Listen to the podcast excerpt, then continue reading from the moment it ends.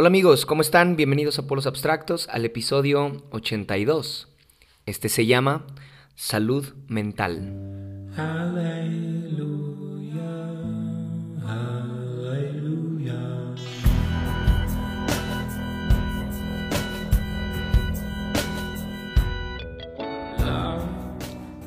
Esta es la cuarta parte de una serie llamada Selah, en donde hemos platicado acerca de la importancia del silencio de tener algunas pausas para poder acercarnos mejor a Dios y apreciar la belleza de lo que está sucediendo aquí y ahora. Hemos platicado también un poco acerca de la introspección, meditación, y hoy es un tema más general, como ya te diste cuenta, salud mental no es, no es un título muy clickbait que digamos...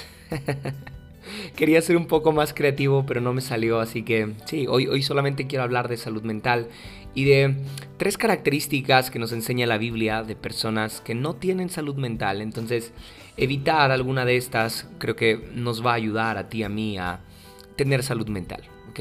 A procurar nuestra salud mental. Así que Ah, vamos a iniciar, pero antes quiero ah, agradecer a todos los que han estado pendientes de esta serie.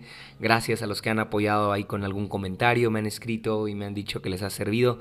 Muchas gracias. Ah, me, siento, sí, honrado por saber que personas así como yo estamos aprendiendo de este tema y estamos creciendo juntos en la importancia de la meditación, de la salud mental, y más en un tiempo como este, ¿no crees? En este tiempo de pandemia en el cual ha habido más personas que sufrimos ansiedad, desesperación, angustia, incertidumbre, y no los juzgo. Es muy normal. Creo que Dios nos está llamando a ti, a mí, a cuidar, a procurar nuestra salud mental. no, no, no solamente asociarla con algo psicológico o con algo humanista, sino ver cómo a Dios, al Espíritu Santo, le interesa la plenitud de todo nuestro ser, incluida nuestra mente, por supuesto. Así que sí, vamos a iniciar hablando de salud mental. Primera de Samuel, capítulo 22, verso 2. No voy a leer el texto, pero ahí está centrada la historia que te quiero contar hoy. Primera de Samuel 22, verso 2. Ah, resulta que David levantó un ejército que es descrito en la Biblia con tres características. La primera es que era un ejército que estaba en apuros, la segunda es que estaban endeudados. Y la tercera es que vivían amargados o descontentos. Vaya ejército, podría ser quizá el peor ejército de la historia. Estaban en apuros, estaban endeudados y estaban descontentos. Hablo un poco de esto en el episodio de Cuevas de Introspección, pero lo hice muy superficialmente. Hoy sí quiero detenerme a hablar de estas tres características bien interesantes, porque la Biblia no destaca ninguna otra cualidad de estos guerreros o de estos hombres o de estas personas que conformaban el ejército de David, sino solamente los describe así. Andaban en apuros, estaban endeudados y vivían amargados y descontentos. Mm.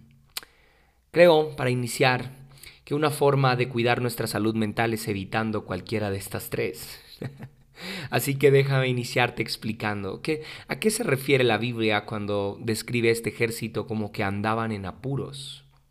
Bueno, andar en apuros no precisamente es andar a las carreras, ¿no? Hacer todo rápido o ser muy movido. No, no, no creo que la Biblia se refiera a eso, porque lo contrario muchos estaríamos mal. Yo soy de que a todos lados donde voy voy rápido y me gusta la velocidad y no creo que la Biblia se refiera a eso justamente, sino más bien se refiere a alguien que no vive en el presente. Y de esto hablé un poco en el episodio anterior de Padre Nuestro. Pero ahora quiero ah, traerlo a, esta escena. Ah, creo que la persona que está en apuros está enfocada en lo que ya pasó o está obsesionada en lo que aún no llega. Y quizá podríamos aquí retomar, volver a hablar del violinista en el metro, ¿no? Este violinista famoso que nadie reconoce porque va apurado, porque va a las carreras, porque todo mundo lleva prisa y no se da cuenta que el violinista que se hace pasar por músico callejero en realidad es un violinista prominente. Muchas veces así pasa. Ignoramos la belleza de Dios porque desconocemos quién es Él. Sí, Ignoramos la belleza de Dios porque desconocemos quién es Él. Nuestra salud mental entonces se ve afectada por desconocer al Dios del presente. Sí, no nos damos cuenta que ah, el violinista famoso y el violinista ah, que más bello puede tocar en el mundo mm, está en este sencillo detalle de encontrármelo tocando en el metro. Lo mismo sucede con Dios y no nos damos cuenta que el Dios que creó las estrellas, que creó el universo, está en detalles que parecen tan insignificantes. Está aquí y ahora. Pero como yo ando en apuros y ando a las carreras y todo lo quiero hacer deprisa, se me olvida, ignoro que Dios está aquí ahora.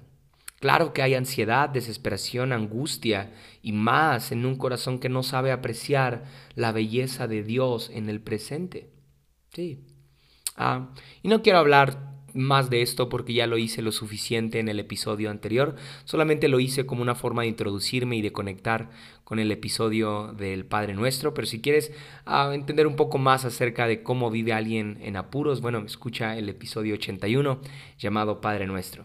Quiero continuar con la segunda característica de este ejército de David y en esta quizás sí nos vamos a detener un poco más. Ah, la Biblia describe este ejército como que estaban endeudados. Sí, estaban endeudados. Aquí no puedo dejar de pensar que se refiere a la falta de perdón, ya sea que no hemos perdonado a los que nos lastiman o que no hemos pedido perdón a aquellos a quienes nosotros hemos lastimado. Hay una falta de perdón en nuestra vida y no perdonar o no pedir perdón es como una deuda, porque quedaste debiendo algo o alguien te debe algo, vives atado a una deuda. Entonces, perdonar o ser perdonados puede facilitarnos la vida y nuestra salud mental se verá mejorando, ¿sí? habrá una mejoría notable, porque deudas que tenemos mental o emocionalmente son pagadas. Sí. Otro tipo de deuda, aparte de la falta de perdón, es cuando nos sentimos insuficientes. No sé si tú has tenido alguna sensación así, de insuficiencia.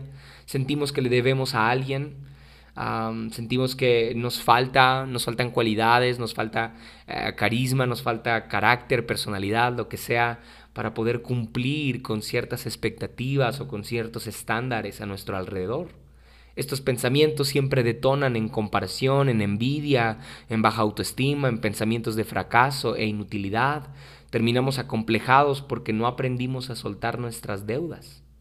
Sí, porque siempre nos sentimos insuficientes, siempre sentimos que terminamos debiendo, mm, que nos falta, que no somos los ideales, que no somos competentes, que no estamos lo suficientemente completos como para un rol determinado o una asignación ah, que, que, nos ha sido dada. Así que, ah, ¿cuántas deudas tenemos, no crees? Vivimos endeudados por la falta de perdón, vivimos endeudados porque nos sentimos insuficientes y sentimos que le debemos a, la vida, que le debemos a Dios, que le debemos a la gente y mm, ¿cuántas deudas tenemos? Deudas que entorpecen nuestra salud mental. Otro tipo de deudas son los deberes. Sí, de hecho, ah, se asemeja el, la palabra, ¿no? Deberes con deudas, lo que debo. Y en psicología se les conoce, bueno, en, en el contexto de terapia, mejor dicho, se les conoce como debeísmos yo debo. No sé cuántos, cuántos yo debo tienes tú, pero ah, analiza tu discurso. Muchas veces repetimos bastante el yo debo ser de esta forma. Yo tengo que hacer esto, ¿sí? No, no se trata de yo quiero o yo deseo o yo espero. No, no, no. Yo debo. Mm. Y no, se me ocurre quizá todo lo que debo hacer para ser mujer o todo lo que debo hacer para ser hombre todo lo que debo hacer para ser feliz, todo lo que tengo que hacer para ser aceptado, todo lo que tengo que hacer para ser mejor, todo lo que debo hacer para ser alguien en la vida. No sé si alguien también le dijeron esto de pequeño, como que tenías que estudiar para poder ser alguien en la vida. Entonces ahí hay una deuda marcada. Mm. Todo lo que sentimos que debemos hacer para sentirnos completos, termina por afectar nuestra salud mental, porque al final del día te das cuenta que nunca terminas de pagar esos deberes. Sí, muchos de ellos nos los, nos, perdón, nos los heredaron nuestros padres. Sí, muchos, muchos de estos debeísmos nuestros padres quizá lo hicieron inconscientemente en su, en su intención por educarnos bien, no se dieron cuenta cuántas deudas pusieron en nuestra mente y que ahora nos entorpecen para poder vivir plenamente porque nos exigimos demasiado, porque nos sentimos incompetentes, porque no podemos emprender, porque no podemos eh, iniciar un proyecto, porque no podemos ser independientes, porque no podemos lograr nuestros planes, porque ah, nos deprimimos cuando algo nos sale mal, porque ah, tenemos tantas y tantas deudas heredadas. Sí. Mm. Y si queremos tener salud mental, creo que tenemos que responsabilizarnos de estas deudas y entregárselas al Espíritu Santo. Mm. Porque deudas tienen una visión en el futuro. Deudas ah, se preguntan cómo pagaré, y también tienen una culpa anclada en el pasado. ¿Cómo, cómo pude meterme en esta deuda? Pero ninguna deuda ah, tiene que ver con el presente. No, no, no. Está anclada a algo que hiciste en el pasado, ¿sí? a un compromiso quizá que hiciste en el pasado, o a una responsabilidad a futuro. Sí. Creo incluso que el diablo recuerda nuestras deudas muchas veces con la intención de distraernos del violinista que está tocando. que por muy, muy bello que esté sonando el violinista, nuestra vida tiene otra intención ahora, que es resolver nuestros deberes, nuestras deudas. Yo creo que la mayoría de personas que escucharon tocar a Joshua Bell en el metro tenían deudas y tenían deberes y tenían que cumplir con responsabilidades y por muy bello que estuviera sonando aquel violín, ah, ellos tenían que cumplir sus deudas. Sí, yo creo que algo así sucede con la gracia. Tenemos tantos deberes encima que no podemos celebrar con gozo la belleza, el amor de Dios. ¿Recuerdas que algo así le sucede al hijo mayor en Lucas 15? En la historia del hijo pródigo. Ah, tenía deberes, era, era un jornalero más que no podía entrar a la fiesta, no podía entrar a la casa a celebrar con el padre que su hermano había, había vuelto. ¿Sí?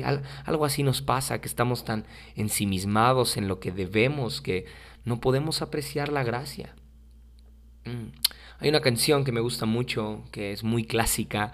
Ah, bueno, no sé si clásica, pero sí es muy conocida y es la de ah, ¿Cuánto nos ama? ¿Sí? Y hay una parte que dice, no tengo tiempo para remordimientos cuando veo que tú me amas, cuando pienso que tú me amas. Sí, no, no tengo tiempo para pensar en lo que debo o en lo que no debo. Tu amor me completa. Sí. Mm. Y por último, la Biblia describe a este ejército de David como un ejército de amargados. vivían amargados, vivían descontentos. Este, este, es muy obvio que no tenían salud mental, porque mm, luego, luego notas cuando alguien está amargado, ¿no? Lo notas en lo pesimista que es, en lo negativo que es, ah, lo notas en su semblante incluso y te das cuenta que es un problema almático y un problema mental. Esta persona está descontenta, mm, está insatisfecha con su vida. Ah, y creo que la Biblia lo pone como el último nivel, ¿no? Primero ah, los describe como un ejército en apuros, luego un ejército de endeudados y luego un ejército de amargados. Me gusta imaginar que no eran tres tipos de personas las que estaban con David en aquella cueva, sino un solo tipo de personas pero en diferentes niveles, ¿sabes? Sí, tal vez todos empezaron viviendo en apuros, viviendo a, las carreras, ¿no? Como viviendo deprisa, sin estar ubicados en el presente, distraídos probablemente.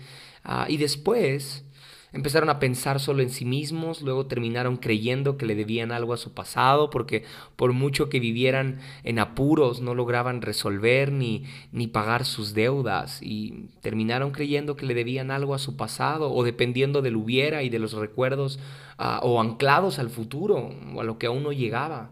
Fue tanta la obsesión quizá de estos hombres, de este ejército por sus deudas, que terminaron amargados que, como dije, nunca podrían terminar de pagar. Sí. Así que tal vez no eran tres tipos de personas distintas, no, ni eran tres emociones ahí eh, en distintas personas, no, no, no, tal vez eh, era, era la historia de estos hombres que iniciaron primero distraídos del presente, viviendo en apuros, mm, luego endeudados, creyendo que tenían que hacer más para poder tener un futuro mejor, o anclados en aquellas victorias gloriosas que tuvieron en, las guerras de hace años, ¿no? Y creyendo que ya no eran lo mismo de antes, creyendo que ya no eran los mismos guerreros y pensando que ah, su vida había terminado. Mm. Y por último, eso les trajo amargura al corazón, porque se dieron cuenta que no podían terminar de pagar sus deudas. Y amargura es descontentamiento. Sí, es imposible sentirte contento cuando estás experimentando amargura en tu corazón, es imposible sentirte satisfecho, pleno. Y como lo dije en el episodio anterior, Jesús presenta la oración del Padre Nuestro en Lucas 11 como una oración para sanar, no solo espiritualmente, ni mucho menos para hacer de ella un ritual o algo místico. La oración del Padre Nuestro es para sanar mentalmente, por eso está ubicada en el presente. Por eso habla del perdón, de la tentación, de la voluntad, y voluntad se refiere a las decisiones, y todo eso se encuentra en la mente. La tentación es una batalla mental, las decisiones, la voluntad tienen que ver con un tema mental.